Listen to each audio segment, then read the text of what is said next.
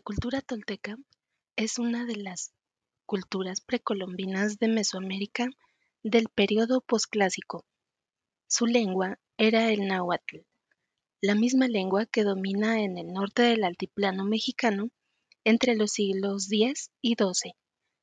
Algunos de sus principales centros fueron Huapalcalco, en Tulancingo, y la ciudad de Tolán, Xicocotitlán, localizada en lo que actualmente se conoce como Tula de Allende, Estado de Hidalgo, México.